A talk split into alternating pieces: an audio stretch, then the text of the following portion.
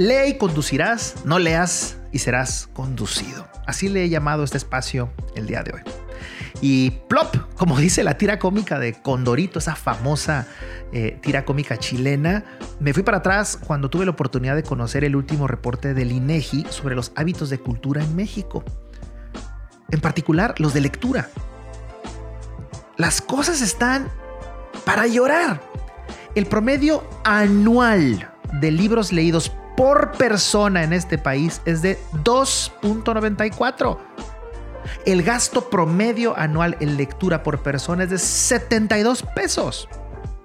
El 55% de la población ha ido alguna vez en su vida a una biblioteca. Solo uno de cada tres mexicanos leen durante la semana algún libro, revistas, periódicos u otro material impreso, excluyendo la lectura que sea por trabajo o estudio.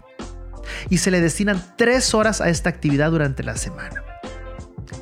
42% de los mexicanos dedica principalmente su tiempo libre a ver la tele y solo 12% prefiere leer. Somos de los últimos lugares a nivel mundial en materia de lectura, pero paradójicamente de los primeros en comprar revistas y libros bestsellers.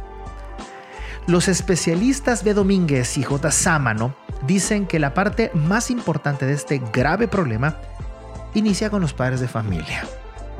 Porque la mayoría de las veces no se interesan en inculcar el hábito de lectura a sus hijos. Muchas veces los niños vienen corriendo emocionados con un libro y se los piden a sus papás, pero cuando ven el precio, prefieren mejor llevarlos al cine o comprarles una hamburguesa.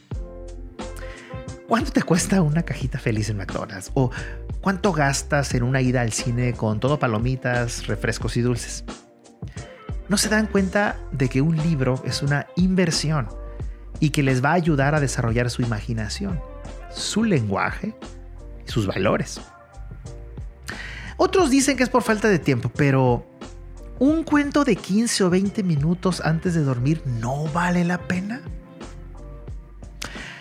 Aún con la crisis económica, la pandemia y la falta de tiempo, se puede todavía generar y fortalecer el hábito de la lectura.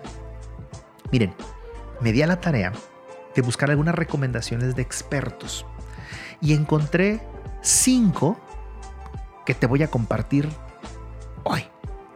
Uno, empieza leyendo temas que te gusten.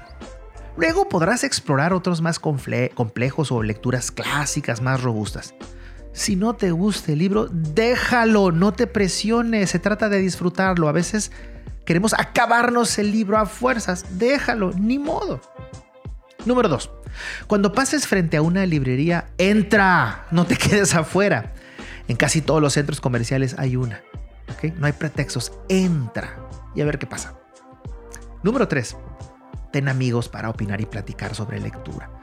Los expertos dicen que la experiencia del libro se fortalece cuando lo compartes platicándolo, pues revives el momento y lo vuelves a disfrutar con la opinión de otros. Este es un muy buen tip. Número 4. Encuentra un lugar adecuado y cómodo para leer. Puede ser un sillón, en un parque, en un café. El chiste es que lo disfrutes y lo goces. Y número 5.